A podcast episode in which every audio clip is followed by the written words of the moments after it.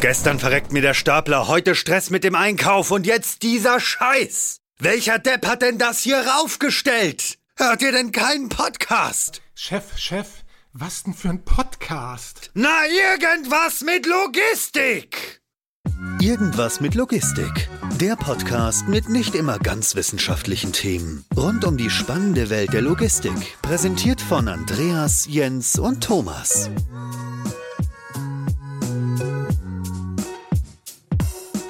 Moin, moin zu einer neuen Folge von Irgendwas mit Logistik. Ich habe heute den Kai, den Marc und den Michael bei mir zu Gast. Moin, ihr drei. Servus. Moin. Hi. Ich würde mal sagen, ähm, bei so vielen Gästen, damit wir nicht den Überblick verlieren, stellt ihr euch einfach einmal der Reihe nach vor, was ihr eigentlich macht und ähm, was das mit Logistik zu tun hat. Vielleicht Kai, fang du gerne einmal an. Ja, sehr gerne, Jens, danke. Ich bin Kai von NICE Gründer von NICE und wir haben mit NICE einen Verkehrsmanager für alle Teilnehmer von der Intrologistik entwickelt und freue mich heute darüber mit euch zu reden. Ja, cool. Danke dir für dein Intro. Ähm, Marc, vielleicht ähm, machst du einfach mal weiter. Ja, Marc Heubeck von Continental. Ich bin dort in der Zentrallogistik für das Thema Automatisierung zuständig und wir beschäftigen uns mit AGVs, Robotics und eben den dazugehörigen Flottenmanagern. Und jetzt, wie passt du noch mit ins Bild, Michael? Michael Schamm, mein Name. Ich bin im Werk Ingolstadt für Continental tätig und dort in der Abteilung Smart Manufacturing Engineering. Und ähm, wie der Name schon sagt, wir beschäftigen uns mit, mit klugen und smarten Sachen. Und da eben ist ein Projekt von mir in Zusammenarbeit mit der Firma NICE, der Holistic Fleet Manager. Vielen Dank. Also vielen Dank, dass ihr drei euch Zeit nimmt und vielen Dank, dass wir in dieser ähm, Konstellation diskutieren können. Vielleicht Kai, ich glaube, mehr oder minder habe ich jetzt schon rausgehört, dreht sich alles irgendwo um das Produkt, was du so schön mit einem Satz beschrieben hast, ja, dass du gesagt hast, ihr wollt alles verbinden. Vielleicht kannst du da doch noch mal ein bisschen näher reingehen und sagen, worum dreht sich das eigentlich bei euch und worum dreht sich das vielleicht auch in dem Case, den ihr zusammen mit Conti heute besprechen wollt? Ich mache dazu immer gerne einfach einen Vergleich und zwar zum Straßenverkehr. Im Straßenverkehr, da haben wir ja Regeln, da haben wir Ampeln, da haben wir Schilder und wir machen unseren Führerschein auch nach diesen Regeln und äh, das funktioniert in den meisten Fällen, zumindest in Deutschland, relativ gut. In der Intralogistik oder in einem Warenlager, da herrscht da herrschen keine wirklichen Regeln, da herrscht dann eher etwas Chaos in diesem Mischbetrieb. Und das ist auch gut so, weil wir auch diese Flexibilität benötigen. Ähm, dennoch gibt es Unfälle, Engpässe und Staus, die die Effizienz zu leiden bringen. Und äh, was wir uns als Aufgabe gemacht haben und dann auch zusammen mit Continental angehen, ist, dass wir eben diese Verkehrsregeln in die Intralogistik bringen und zwar nicht nur in Form eines Flottenmanagers für AGVs, also mobile Transportroboter, sondern auch für Gabelstapler und Personen, also für alle Teilnehmer der Intralogistik. Mhm. Und ähm, das, was du gerade beschrieben hast, ist das etwas, was besonders bei euch ist? Also ist das sozusagen euer USP, dass ihr die ähm, Brücke zwischen all diesen Systemen schlagen könnt wie so ein, ja, du hast es ja auch gerade beschrieben, so eine Art Verkehrsregelwerk äh, an der Stelle ähm, tätig seid? Oder worin besteht eure Besonderheit an der Stelle? Genau, das ist genau der USB. Also es gibt, es gibt Flottenlösungen für die unterschiedlichen AMRs, AGVs, also diese mobilen Transportroboter von unterschiedlichen Herstellern. Und da fängt es schon an. Wechselt man den Hersteller, weil man sich zum Beispiel von einem, äh, für einen Palettenträger von einem Unternehmen A entscheidet und dann aber für einen KLT-Träger von der Firma B, mhm. dann hat man dann mitten im Betrieb einen kleinen Konflikt, weil es ja zwei unterschiedliche Flottenmanager sind und wir sind da an der Stelle diejenigen, die das zusammenbringen die dann praktisch den Verkehr zwischen den zwei regeln und viel mehr. Und das ist besonders unser Alleinstellungsmerkmal. Durch unser Sensor-Hardware binden wir dann auch Nicht-Roboter mit ein. Das sind dann den Gabelstapler, aber auch Personen. Und die werden dann auch mit einbezogen in die Verkehrssteuerung. Lass uns da gleich äh, etwas näher drauf eingehen. Mich würde aber vorher noch interessieren, Marc, Michael, wer hat eigentlich von euch beiden zuerst Kontakt mit Kai beziehungsweise mit Nice und warum? Ja, wir haben in unserem Team, das ist das Strategie- und Innovationsteam, haben wir einfach eine Lösung gesucht, wo wir herstellerübergreifend, wie der Kai schon sagte, automatische Fahrzeuge, autonome Fahrzeuge und auch manuell betriebene Fahrzeuge in einem Flottenmanager unterbringen. Mhm. Weil wir einfach gesehen haben, es gibt nicht den einen Hersteller, der eine Lösung für alle Anwendungsfälle hat. Ja. Deswegen brauchen wir mhm. verschiedene Hersteller bei uns Und so sind wir mal auf den Markt raus und haben geguckt, okay, gibt es denn einen Softwarelieferanten, der all unsere Systeme unter einen Hut bringen kann, steuern kann, optimieren kann. Ja, das war so die Zielstellung, wo wir auf den Markt raus sind und dann mit Kai bzw. mit der Firma Neise eine Lösung gefunden haben. Ja.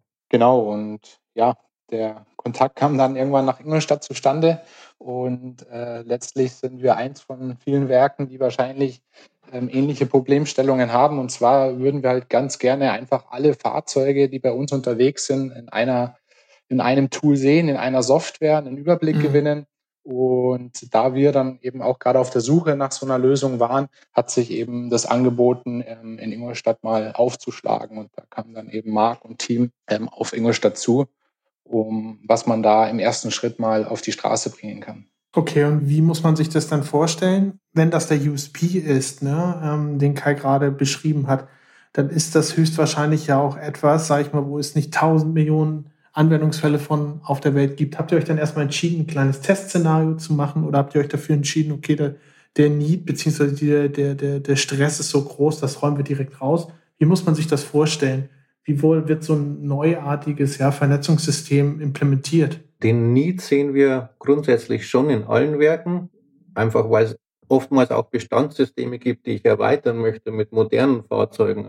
Allein da habe ich schon den Need, dass ich unterschiedliche Fahrzeuge unter einen Hut bringen möchte. Und den Mischverkehr habe ich tatsächlich auch in, in jedem Werk. Deswegen, ähm, der Need ist tatsächlich da.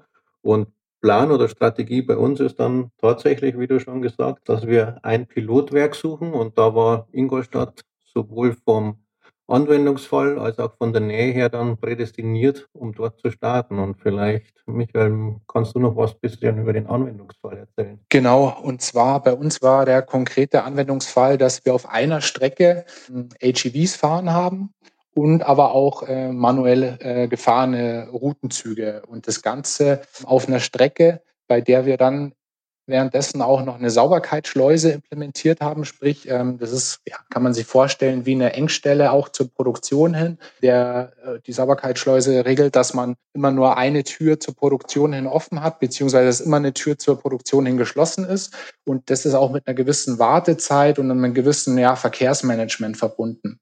Und in der erste Schritt in der Produktion ist dann auch gleich, ja, warten gleich die ersten Ziele für die AGVs.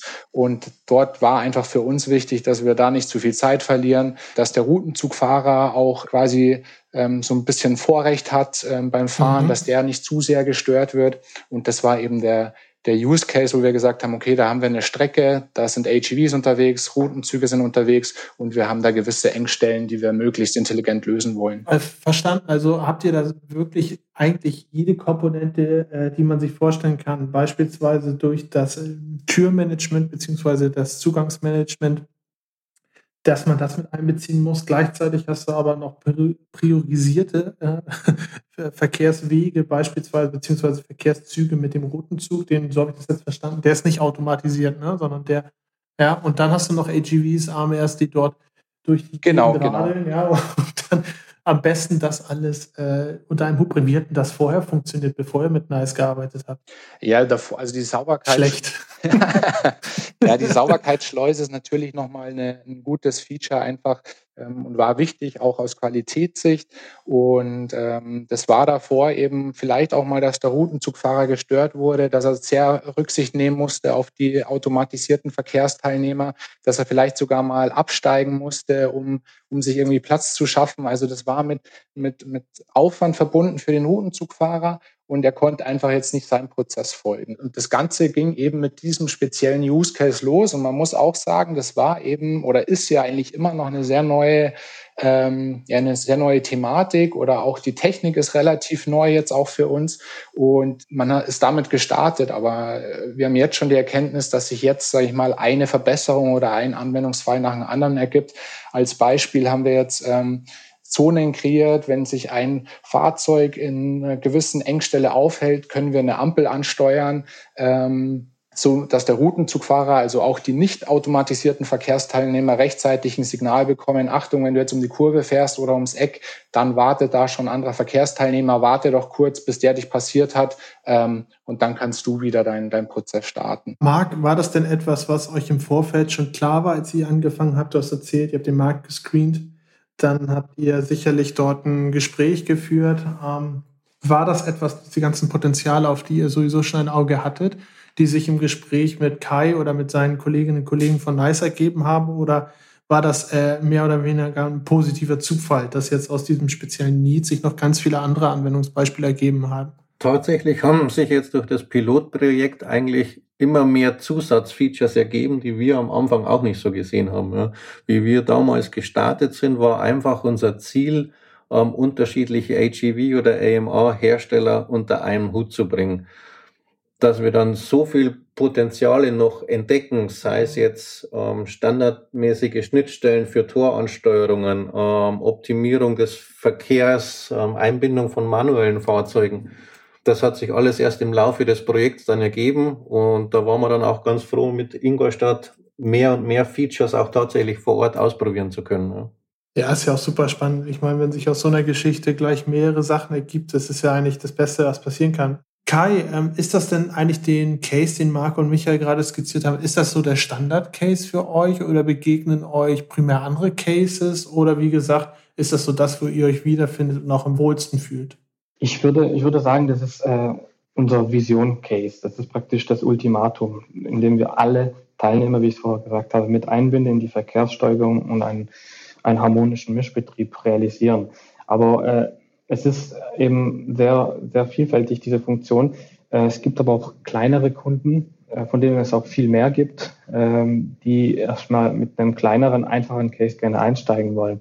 Das heißt also, was, was vielleicht gängiger ist, ist, dass man eine simple Verkehrsregelung zwischen Stapler und Personen in einem Warenlager realisiert, dass man einfach durch die Abstandsberechnung sagen kann, der Stapler wird dann durch unsere Hardware, die wir in den Staplern verbauen, dann dessen Geschwindigkeit wird dann reduziert, wenn sich eine Person nähert, um eben halt äh, Unfälle zu vermeiden. Das ist zum Beispiel eine Einstiegsmöglichkeit, die wir machen können. Oder wir nutzen unser, unser RTLS-System, also das Tracking-System, damit Warenlager mal messen können, äh, wo fahren die Stapler zu welcher Zeit, äh, wo gibt es kon eventuell Konflikte, wo, wo könnten wir vielleicht ein bisschen äh, im Sinne der Sicherheit, aber auch im Sinne der Effizienz Verbesserungen machen. Also die Positionsdaten über die Zeit dann auch als Analy zum Analysieren äh, nutzen.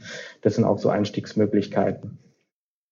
Vielleicht ähm, da mal eine Frage sowohl an dich, Kai, als vielleicht auch an Marc in der Richtung oder auch an Michael. Ihr dürft gerne alle antworten. Aber ähm, diese Cases, die, über die wir uns hier gerade unterhalten und auch das, was du gerade beschrieben hast mit der Unfallverhütung, nenne ich das mal, das sind ähm, immer ja Cases, sag ich mal, wo es nicht gerade äh, mit der, sag ich mal, klassischen Exit-Tabelle leicht fällt, ein ROI zu bestimmen oder eine gewisse Kosten-Nutzen-Analyse zu machen, weil es nicht im klassischen Ingenieurssinne darum geht, weiß ich nicht, eine Millisekunde schneller zu werden, ja, oder irgendeine ähm, Tätigkeit eins zu eins zu automatisieren, sondern es geht um Verhütung von Unterbrechungen und es geht um Optimierung durch Software ja, von Abläufen. Aber wie strickt man daraus denn ein Case? Wie erkennt man vielleicht aus deiner Sicht, Marc, dass da Potenzial drinsteckt, beziehungsweise wie hoch so ein Potenzial ist, als auch für dich, Kai, wie verkauft man sowas an der Stelle dann, dass es dort Potenzial gibt?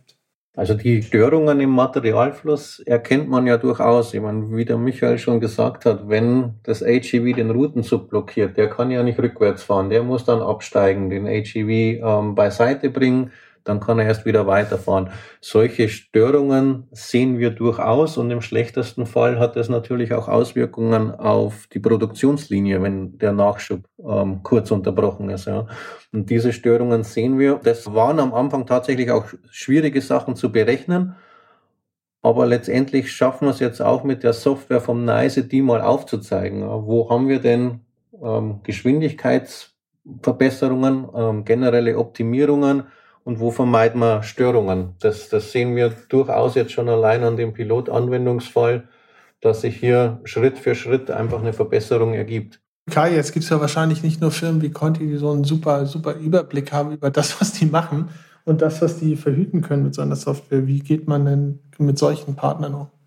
Ja, tatsächlich ist es echt so, wie du es erzählst. Also Sicherheit äh, ist nicht direkt verbunden äh, mit Effizienz, aber relativ indirekt. Das heißt, äh, ich kenne typische Fälle, die mir zeigen, wie zum Beispiel, dass wenn wir einen kleinen Rempler hätten mit einem Stapler, äh, dann gibt es oft die Vorschrift, dass eben die Ware, auch wenn es nur ein ganz kleiner Rempler war und im Prinzip nichts passiert ist und kein Personenschaden stattfand, dann muss die Ware dann einfach zur Qualitätssicherung. Da muss jedes einzelne Element gegebenenfalls von der Ware äh, überprüft werden. Und so wird auf einmal aus einem 15-sekündigen Transportweg ein mehrstündiger Prozess. Und das sind eindeutige Kosten, die man sich spart. Und äh, da weiß dann wahrscheinlich der, der Logistiker, ja, der kann dann überschlagen, oh ja, das passiert zwei, dreimal im Monat. Das gibt er natürlich gerne zu. Die Zahlen kriegt man auch nicht so einfach äh, von, den, von den Kunden.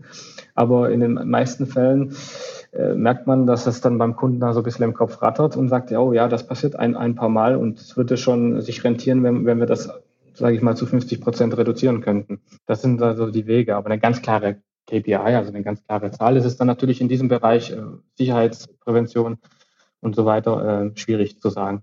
Was hat es bedarf, ja, jetzt auch beispielsweise Michael, dich und deinen Standort, beziehungsweise den Standort, an dem du tätig bist, ähm, zu überzeugen? Ich meine, schließlich jedes Testszenario, jedes neue Szenario birgt ja auch irgendwo das Risiko, nicht nur einen bestehenden Prozess zu verbessern, sondern den auch zu unterbrechen und vielleicht zu verschlechtern. Ähm, wie hast du das denn wahrgenommen, das Potenzial gesehen, als du da das erstmal von gehört hast, von der ganzen Thematik? Ähm, ja, also genau ist es natürlich. Es ist was Neues. Ähm, da muss man sich auch erstmal rantrauen. Das ist natürlich so. Aber wie es halt jetzt in dem Umfeld ist, äh, worüber wir jetzt sprechen, man muss dem Ganzen auch mal eine Chance geben. Und dadurch, dass wir das mit Mark auch ähm, so schneiden konnten, dass man sagt, okay, das ist jetzt eine Pilotfunktion oder wir, wir machen da mal einen Piloten in Ingolstadt und sehen, was es kann, hat man auch nach und nach Vertrauen gewinnen können. Ja, man zeigt natürlich immer wieder Ergebnisse in, nach jedem Meilenstein, sage ich mal, jetzt können wir das, Jetzt haben wir die Funktion noch erweitert. Und ähm, das war am Anfang natürlich ein Randtasten, aber man hat dann ganz schnell gemerkt, wo es dann in die Richtung geht, ah, können wir das jetzt aber auch live setzen in die Produktion. Dadurch, dass wir so vorgebaut haben, war, das, war ein Vertrauen da. Und, und jetzt haben wir das System auch live und wie vorhin auch schon angesprochen, diese berühmte Schleusenfunktion. Wir haben dann letztendlich auch die ähm, Kommunikation mit der Schleuse so umgestellt, dass wir jetzt die Türen, ähm, wenn die Schleuse frei ist, ähm, rechtzeitig ansprechen können, so dass der AGV jetzt als Beispiel flüssig durchs Tor durchfahren kann, weil einfach ähm, das Tor schon offen ist, bis der HEV letztendlich durchfahren will. So haben wir schon das Ganze ein bisschen flüssiger ähm, gestaltet. Und da haben wir auch mit Kai zusammen schon, ähm, ja, und mit Marc zusammen das erste Saving ausgerechnet, dass wir einen äh, sage ich mal, einen halben HEV in diesem Prozess vielleicht rausnehmen können, einfach nur dadurch, dass wir das Ganze ein bisschen geglättet haben im Materialfluss. Und das sind natürlich die Hard Facts, aber ich muss mich auch jetzt Marc anschließen oder an Kai, was, wir reden da auch sehr viel über qualitative Benefits, die wir da heben. Das ist einfach die Transparenz, die wir steigern, ähm, ist die Software oder die App an sich ähm, ist super transparent anzusehen, auch anderen zu erklären, dem Management zu erklären. Jeder findet sich sofort zurecht, auch wie die ähm, 3D-Darstellung, also wie die Karte visualisiert ist. Ähm, das sind einfach ganz viele Punkte, die kann man am Anfang nicht quantifizieren, aber die sind einfach da. Und da gibt es noch viele weitere Punkte. Ja. Ist natürlich jetzt super schwierig, über was Visuelles zu reden in einem Audioformat, aber trotzdem würde mich das mal interessieren, weil es ist ja tatsächlich so, äh, oh, wenn man so an WMS-Systeme denkt, die schon etwas länger auf dem Markt sind, ERP-Systeme, die schon eine längere Historie haben, oft fragt man sich ja, ob man da bewusst irgendwie versucht, die Sachen so, so, ja, unintuitiv wie möglich aussehen zu lassen und äh, irgendwie da noch der Geist von Windows NT drin versteckt ist, äh, gefühlt. Ähm, vielleicht einmal, Kai, kannst du erzählen, ich habe jetzt schon rausgehört, 3D-Visualisierung beziehungsweise Visualisierung. Ich habe rausgehört, App-Anbindung, die sehr einfach zu verstehen ist. Wie ist da euer Ansatz, um gerade auch diese Features, die natürlich dann irgendwo für sich auch als Benefit stehen, aber die auch gerade ähm, einfach darstellbar zu machen, beziehungsweise einfach damit ar arbeiten zu können? Ja, also die Bedienbarkeit der Software ist für uns ein ganz großes Anliegen. Äh, wir haben das Ganze so ein bisschen angelehnt an, an ein Strategiespiel gemacht. Heißt, also Computerspiele sind eigentlich bis zur Perfektion optimiert worden, dass man dann möglichst schnell man kennt ja so die klassischen Strategiespiele, irgendwelche Ressourcen anlegen. Was ist denn dein Lieblingsstrategiespiel? Das ist mein, was ich da mal vielleicht mal gespielt habe, ist Age of Empires gewesen. Dann, da, da ja. schickt man die Bauern irgendwo hin und dann müssen die was anbauen, dann schickt man dann die, die Ritter an die Front oder ich glaube, alle, die ein gewisses, in einer gewissen Altersspanne gelebt haben, ja, die kennen Age of Empires. Aber ja, es ist natürlich ein super, super Ansatz, ne? diesen Gamification-Gedanken rüberzunehmen, wo eine ja. User Experience super wichtig ist, ist ja gerade bei Spielen, wo man dranbleiben muss und am besten noch den Nachfolger und irgendwelche Erweiterungen kauft.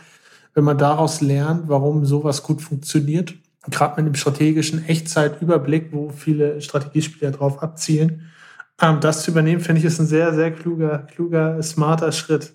Ja, scheint auch relativ gut anzukommen.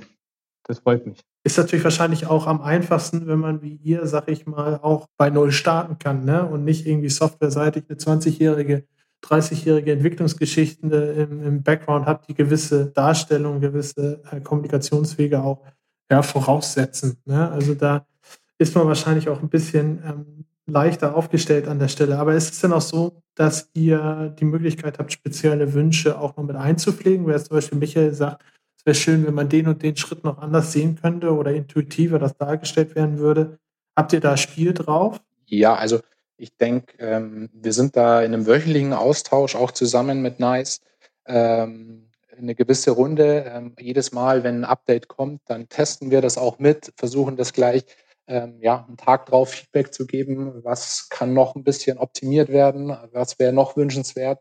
Mhm. Das ist so, sag ich mal, was von Ingolstadt-Seiten aus passiert. Und natürlich, Marc, da kannst du wahrscheinlich noch mehr dazu sagen, ähm, geht natürlich auch von zentraler Seite aus, dass man sagt, äh, das soll jetzt kein Ingolstadt werkspezifisches Tool werden, sondern da muss auch jemand draufschauen, der dann mehrere Werke im Blick hat und ähm, da auch noch Features mit einfließen lässt. Ja, finde ich äh, interessant, dass du auch gerade diesen wöchentlichen Austausch angesprochen hast.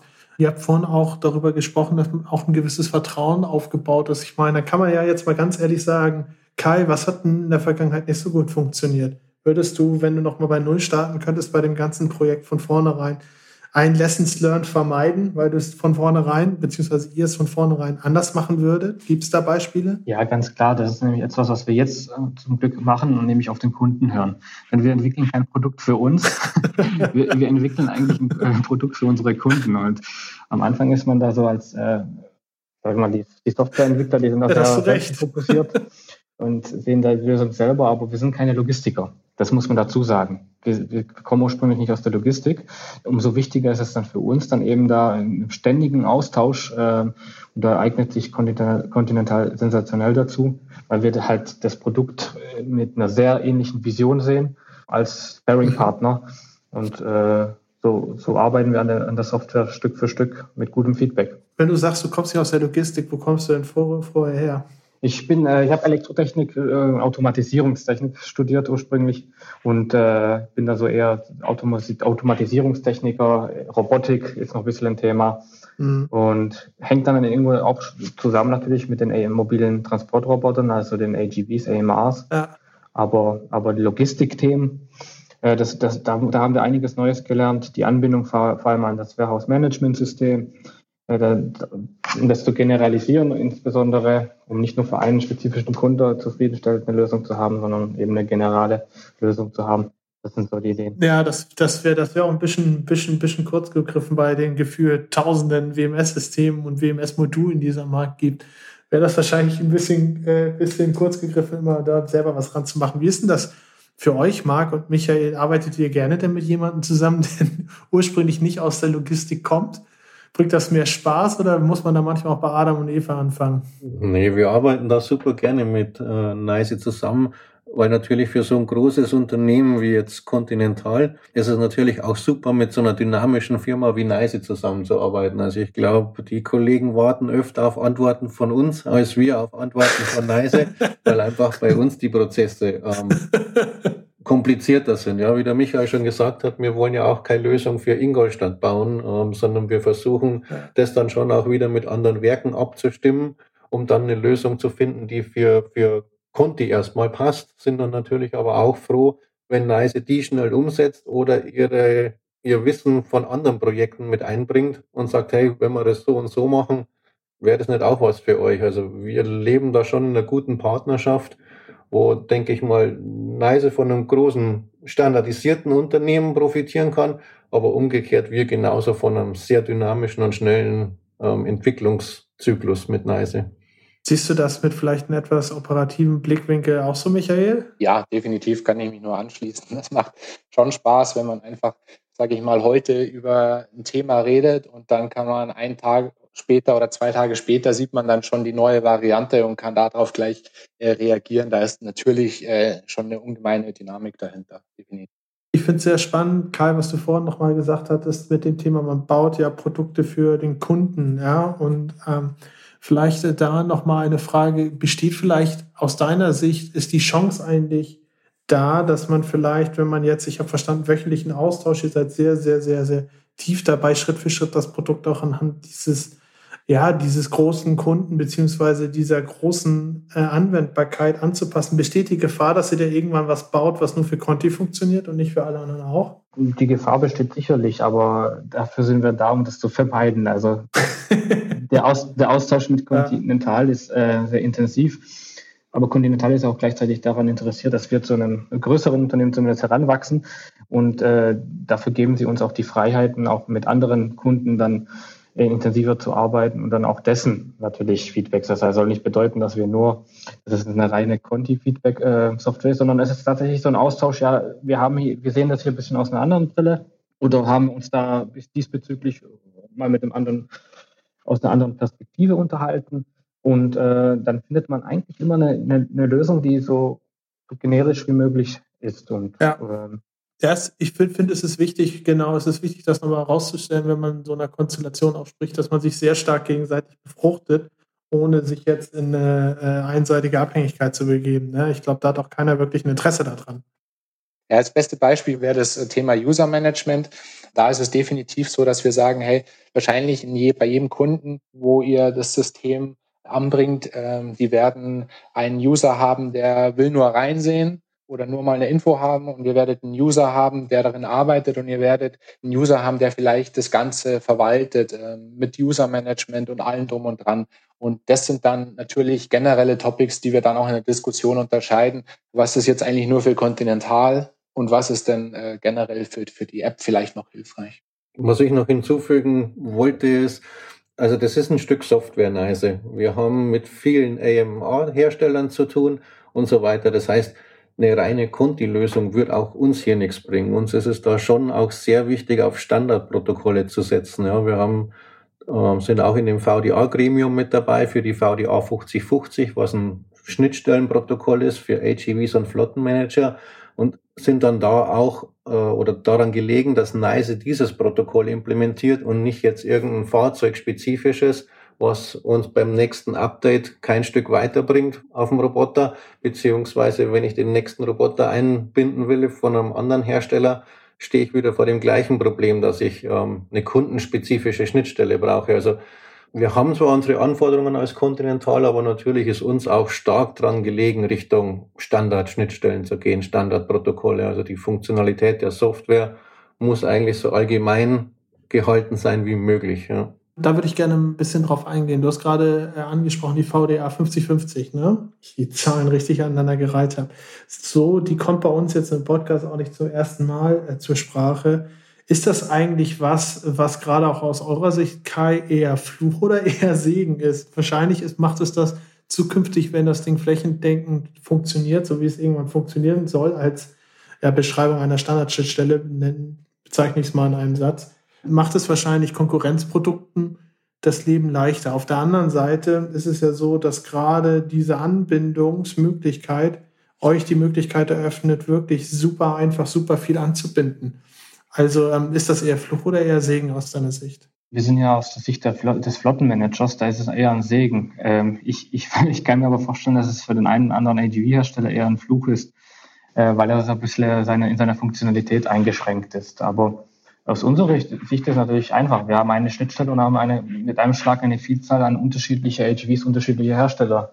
äh, eingebunden. Was meinst du damit, ähm, dass Funktionalitäten dadurch beschnitten werden oder eingeschränkt werden? Ja, jedes AGV hat ja in irgendeiner Art und Weise seine Einzigartigkeit. Und ähm, die VDA 5050, die beschreibt einfach einen Standard und mit einem eingeschränkten Funktionsumfang und ähm, da kann es natürlich schnell passieren, dass eben diese besondere Funktionsfähigkeit eines Herstellers zum Beispiel nicht eingebunden ist. Äh, das, ist das, das, das, das freut dann meistens den AGV-Hersteller nicht. Was, was wir dann da zusätzlich machen, gelegentlich noch, ist, weil wir müssen ja auch den AGV-Herstellern gefallen, ne? weil ein, AGV, ein Hersteller unabhängiger AGV-Flottenmanager ohne AGVs, die mitmachen, das macht ja auch irgendwo keinen Sinn.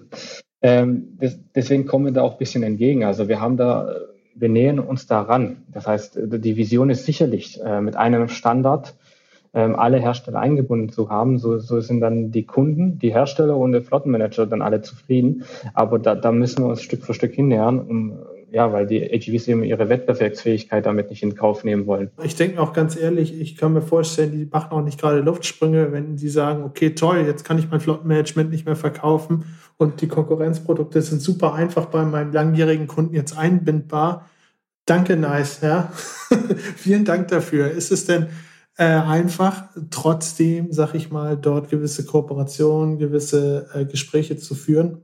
Oder ähm, es ist eigentlich ja? Ganz im Gegenteil. Es ermöglicht ja dem Hersteller neue Märkte. Okay. Weil wenn ich jetzt schon Hersteller A habe und bringe keinen zweiten rein, weil ich nur mit dem seinen Flottenmanager fahren kann, ja ähm, muss ich weiterhin Hersteller A kaufen. Ja. So genau. habe ich die Möglichkeit auch ähm, Hersteller B, C und D mit zu bevorzugen oder mit zu berücksichtigen vielmehr, ja. ähm, weil ich das alles unter einer Software steuern kann. Also ich glaube, es ist sehr mit Scheuklappen gedacht, ähm, dass man dem Hersteller da was wegnimmt. Mhm. Ich glaube, es ist eher so, dass man im mittel- bis langfristig neue Kunden dadurch schafft. Ja, ja ich glaube, das ist, das, das kann man wahrscheinlich auf beide Seiten sehen wahrscheinlich der oder diejenige mit sehr aktuell sehr hohem Marktanteil findet es wahrscheinlich weniger interessant als jemand mit noch geringerem Marktanteil an der Stelle. Aber ähm, ich verstehe absolut den Gedankengang, den du da hast, dass es nicht nur für den Anwender eine Vereinfachung ist, wenn man sich dann nicht zu viele Parallelsysteme hinknallt, sondern auch für den oder diejenigen, der oder die dort was verkaufen möchte, ja, vor dem Hintergrund, dass man dann eine geringere Eintrittsbarriere bei einem neuen Kunden hat wie gesagt, ich glaube, das ist, ist in beide Richtungen denkbar. Nichtsdestotrotz, Kai, ist das eher einfacher oder schwieriger, solche Gespräche zu führen mit den entsprechenden AGV-Herstellern? Also zuallererst würde ich nochmal zum Marc ergänzen, dass wir dürfen nicht vergessen, so ähnlich wie bei unserer Softwareentwicklung, wir machen ja beide ein Produkt für, für die Kunden. Und der Kunde, so wie der Marc das gesagt hat, der ist ja eher daran interessiert, eine einfache, standardisierte Schnittstelle zu haben, wo er jederzeit die Möglichkeit hat, auch neben seinem KLT und AGV auch jetzt auch, auch mal einen Paletten-AGV mit, mit dazu zu nehmen, auch wenn der von einem anderen Hersteller ist. Das heißt, das ist, das ist viel eher im Interesse des Kunden. Und, eigentlich prinzipiell sollte das auch im Interesse der AGV-Hersteller sein, eben die, die Kundeninteressen ähm, zu decken. Und deswegen sollten die Gespräche ähm, einfacher werden, wenn man, wenn man diese gesamte Vision als Ganzes betrachten würde.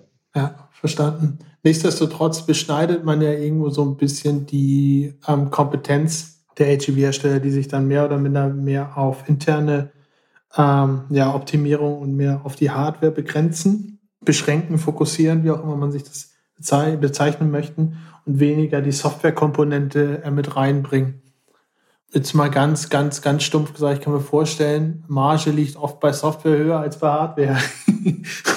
Deswegen kann ich mir das auch trotzdem weiterhin gut vorstellen, dass, dass, äh, ihr, dass du speziell nicht nur offene Türen einrennst. Aber ähm, vielleicht noch einen anderen Aspekt. Ich würde mich noch mal gerne, ähm, wir haben jetzt relativ viel über das Produkt geredet, ähm, was das in dem speziellen Fall ähm, in der Zusammenarbeit mit Conti, wie das funktioniert hat, wie ihr dort vorangegangen seid. Mich würde das noch mal ganz allgemein interessieren. Also, ich habe wahrscheinlich ja ein bestimmtes Setup. Ja? Also ich würde beispielsweise starten mit den äh, Arbeitsabläufen, mit dem Fluderförderfahrzeug, mit den HEVs, vielleicht auch mit der Robotik und so weiter. So, dann gäbe es ein initiales Projekt. Da würden wir wahrscheinlich dann Hallenlayout, Prozesswege und so weiter aufnehmen. Vielleicht dann auch die eine oder andere Schnittstelle, damit man die Informationen, die man aus diesen Bewegungen zieht, vielleicht auch für andere Sachen noch nutzen kann, wie digitale Zwillinge oder andere BI-Tools beispielsweise. So, jetzt kommt aber dann die Idee von dem Michael, der sagt, hier, ich habe einen richtig schönen neben den ganzen orangen, gelben und roten Robotern habe ich jetzt irgendwo noch einen blauen Roboter gefunden, den ich auch noch gerne mit reinnehmen möchte in das Portfolio. Das passt absolut dort rein. Wie kompliziert ist es denn, einen neuen Prozess, einen neuen Roboter, eine neue Schnittstelle in so ein Gesamtorchester dann nachträglich wieder Stück für Stück zu implementieren? Ist das eine sehr einfache Geschichte oder ist das super kompliziert? Ja, genau da muss man zwischen diesen VDA 5050 Robotern äh, und den nicht VDA 5050 Robotern unterscheiden. Haben wir dann VDA 5050 Roboter, dann geht das eigentlich äh, Plug and Play. Das heißt, das, ähm, das Fahrzeug wird praktisch einmal kurz ein, eingerichtet vor Ort und dann äh, über eine Konfigurationsdatei einfach eingebunden. Wir haben dann, wir benötigen, das vielleicht mal ein bisschen technisch zu erklären, eine IP von dem neuen Fa Fahrzeug dieses muss natürlich dann einfach im Netzwerk sich befinden, im lokalen. Und mit der IP und der Portzugabe und mit den Zugangsdaten zum Roboter äh, können wir dann über diese VDA 5050 Schnittstelle standardisiert kommunizieren und damit ist alles schon getan. Mhm. Was heißt denn sowas neben den Schnittstellen, Fachbegriffen, was heißt denn das beispielsweise in Zeit? Wenn, ich, wenn, wenn man sagt, okay, der Roboter ist Freitag da, wie lange würde es bedeuten oder wie lange würde es dauern, so ein, ein Gesamtsystem mit zu integrieren, wenn die VDA 5050 dahinter steckt, also dass eigentlich dieser Plug-and-Play-Gedanke wäre? So salopp würde ich sagen, dass wir so eine, eine Flotte von äh, vier, fünf Fahrzeugen auf jeden Fall innerhalb einer Woche ein, komplett einrichten können, dass sie ihre Aufträge automatisiert angebunden an die WMS durchführen können. Das hört sich für mich jetzt als Laien nicht so viel an. Michael, Marc, wie lange hat es denn vorher gedauert? Genau, also ähm, vor Nice war ja eine Kombination eigentlich für uns gar nicht möglich, weil ähm, ja, die sich eigentlich in eigenen Welten bewegen und auch nicht aufeinander Acht geben können oder irgendwelche gemeinsamen ähm, verbotenen Zonen haben oder irgendwie ja, sich überhaupt finden können. Und genauso war das auch mit den manuellen Fahrzeugen. Ja, da war auch überhaupt keine ja, Kombination möglich, dass die aufeinander aufpassen oder dass man da Aktionen ableitet. Das ist ja schon erstaunlich, ne? Weil das ist ja eigentlich so ein präsentes Thema, egal in was für einer Logistikumgebung du dich aufhältst, diese Ko Koordination zwischen fahrerlosen Systemen, aber auch ähm, Systemen mit Fahrern und Fahrerinnen, äh, das ist ja so, so, so alt wie der Container gefühlt. Und ja. dass, es, dass es da tatsächlich so Riesenprobleme gab, unterschiedliche Systeme ähm, zu integrieren ja. ist ja eigentlich Wahnsinn, beziehungsweise sich dann zwangsläufig auf einen Hersteller einschießen zu müssen, war ja eine Entscheidung für ein, für ein gewisses Gerät, eine Entscheidung für Jahre, für alle möglichen Geräte. Genau. Also da muss ich auch wieder äh, an, mich an, an Marc anschließen. Es ist wirklich so, ähm, dass man sich dann, wenn man automatisieren will mit AGVs, dann muss man wirklich sehr, sehr lange überlegen und Gehirnschmalz reinstecken, für welches Fahrzeug man sich entscheidet. Und da denke ich auch, dass vielleicht einige Firmen vielleicht da eher abgeschreckt werden und so, so eine Lebensentscheidung nicht treffen wollen und dann vielleicht die Entscheidung gar nicht treffen und es vielleicht dann gar nicht zu dieser, zum Einsatz von einem AGV kommt. Ja, auf jeden Fall. Ja. Und also das ist auf jeden Fall ein Thema und bei uns definitiv auch so, wenn wir wissen, okay, ähm, wir haben da jetzt äh, wieder einen Anwendungsfall und den haben wir. Und äh, wir wüssten jetzt, der und der Hersteller wäre jetzt mit VDA 5050 unterwegs. Und wir wüssten dann, okay, den haben wir innerhalb von einer Woche, äh, haben wir den bei uns eingebunden, ähm, dann wäre natürlich die Barriere ähm, viel, viel geringer, dass wir einfach sagen, okay, dann, dann gehen wir den Schritt jetzt auch in diesem Prozess. Und, und schon wäre eigentlich wieder, ja, wieder ein HEV im Einsatz. Und das geht dann bis dahin, dass man dann sagt, ah ja, ähm, aber wenn ich jetzt, äh, wenn ich jetzt Nice nochmal nicht hätte, dann kommen genau die Argumente. Ja, aber dann brauchen wir nochmal die Infrastruktur von dem neuen Hersteller und dann müssen wir unsere Leute wieder schulen, dass die das auch bedienen können.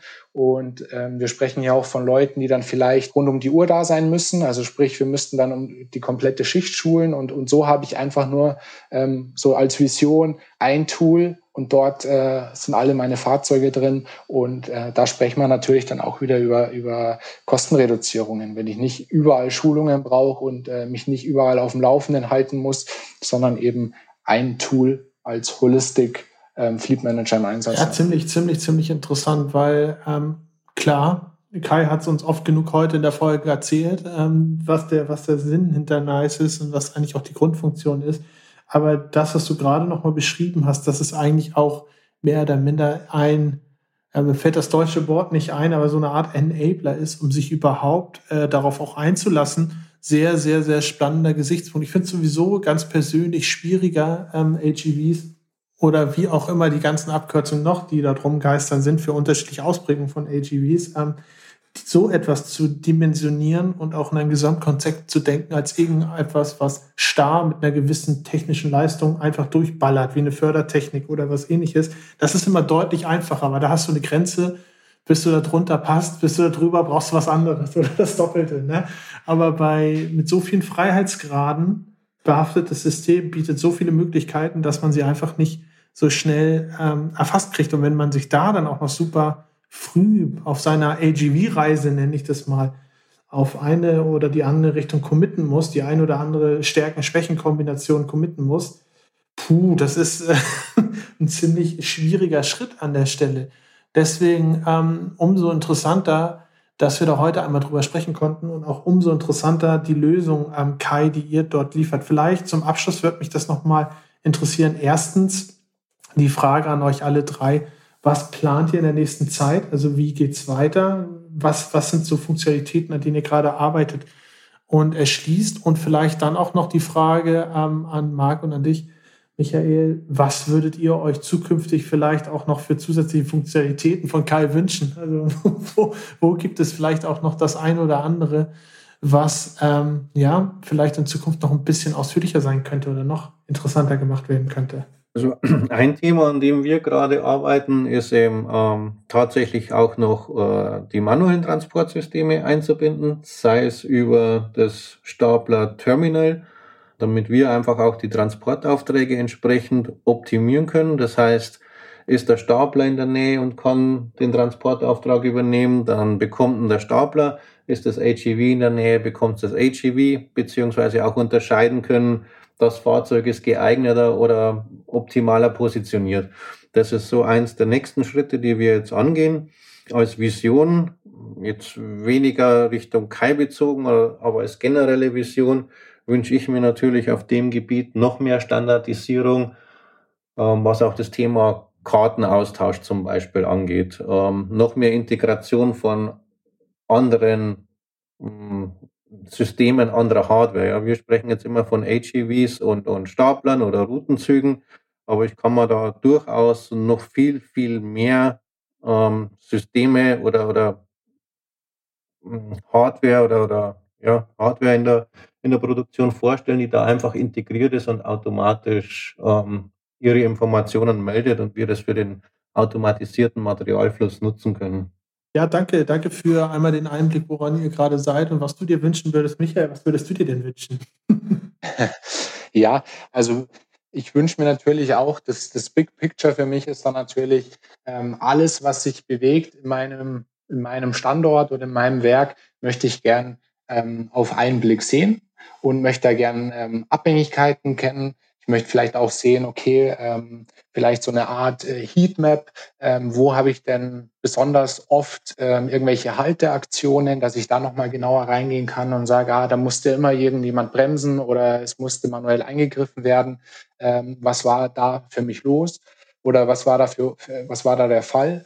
Ähm, dann vielleicht auch ähm, das Thema, was wir jetzt angehen, dass er sagt, ähm, die HEVs sind unterwegs und ähm, nehmen tagesaktuell oder, oder stündlich, ähm, kriegen die die neuen Informationen von ihrer Umgebung. Wo befindet sich was? Wie ändert sich mein Layout?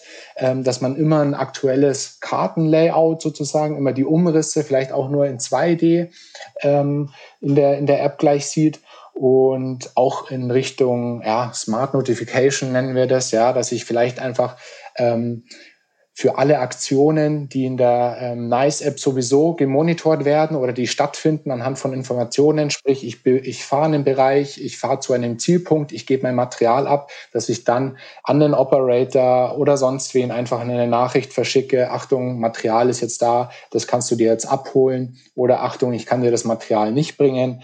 Ähm, einfach, dass die Leute stets auf aktuellsten Stand sind und dass auch eine Service-Einsatztruppe, sage ich mal, die sich vielleicht um, um gewisse Fälle kümmert, hat, dass die noch schneller ähm, am, am Ort des Geschehens sein können, falls irgendwie eine, äh, eine Störungsbehebung stattfinden muss. Sehr schön, sehr schön. Ähm, ich finde, das ging beides in sehr interessante Richtung, sowohl was du gesagt hast, Marc, als auch was du gesagt hast, Michael. Jetzt die Frage, Kai, kannst du den Wunschzettel erfüllen? und wo sind vielleicht auch neben jetzt dem konkreten Projekt und den konkreten Wünschen ähm, Richtungen, in die ihr euch entwickeln wollt in nächster Zeit oder mittelfristig?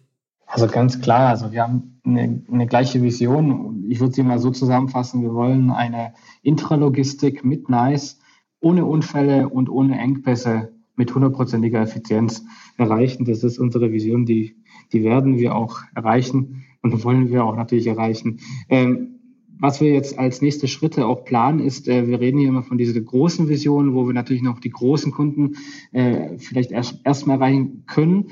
Äh, was wir jetzt gemacht haben, wir haben unsere Funktionalitäten modularisiert Einfach aus dem Grund, dass wir auch kleinere Kunden abholen können. So haben wir zum Beispiel jetzt ein, ein, eine Teilfunktion von diesem Nice Traffic, also der gesamten Software, rausgepickt, wo wir Stapler aktiv äh, dessen Geschwindigkeit reduzieren können, wenn, wenn zum Beispiel eine Person in die Nähe kommt oder wenn vielleicht ein AGV mal in die Nähe kommt, der wird da schnell, schnell gerne übersehen, um einfach mal erstmal den Kunden mit einem schlanken, leichten System abzuholen, um ihm da immer die Möglichkeit zu bieten, ach, ich kann doch jetzt vielleicht doch mal eine AGV-Flotte probieren dann mache ich das, weil die Infrastruktur habe ich schon. Das ist die Nice-Infrastruktur. Das ist unsere Vision und ich denke, äh, da sind wir momentan auf einem guten Weg. Ja, sehr schön. Danke dir auch für den Ausblick und auch für die Einordnung diesbezüglich. Ich fand es sehr schönes Gespräch mit euch. Ich bin immer ähm, so riesen Fan davon, wenn man nicht nur über ein Produkt redet, sondern auch mit denen, die sich für das Produkt dann am Ende entschieden haben und nicht nur dafür entschieden, ja, sondern das sogar auch noch anwenden müssen. Das sind dann ja meistens die spannendsten Gespräche und dementsprechend vielen Dank, äh, speziell auch an Marc und an Michael, dass ihr dabei wart und uns ein bisschen ja, aus dem Nähkästchen gezeigt hat, wie sich das, was Kai alles verspricht, auch in der Praxis ähm, ja, darstellt und auch was es dort hält. Und das ist durchaus super, super interessanter Schritt in die richtige Richtung ist. Ich fand, ähm, ihr habt alle drei das sehr gut nahegebracht, wo eigentlich wirklich ähm, der Nutzen ist und wie sich das, der ganze Nutzen auch konkret immer weiterentwickelt. Deswegen vielen Dank für die Einblicke. Danke, dass ihr euch die Zeit genommen habt und vielen Dank für eure offenen Worte dazu. Alles Gute und bis dann. Danke dir. Danke, sehr gerne. Ciao. Ciao. Danke, ciao.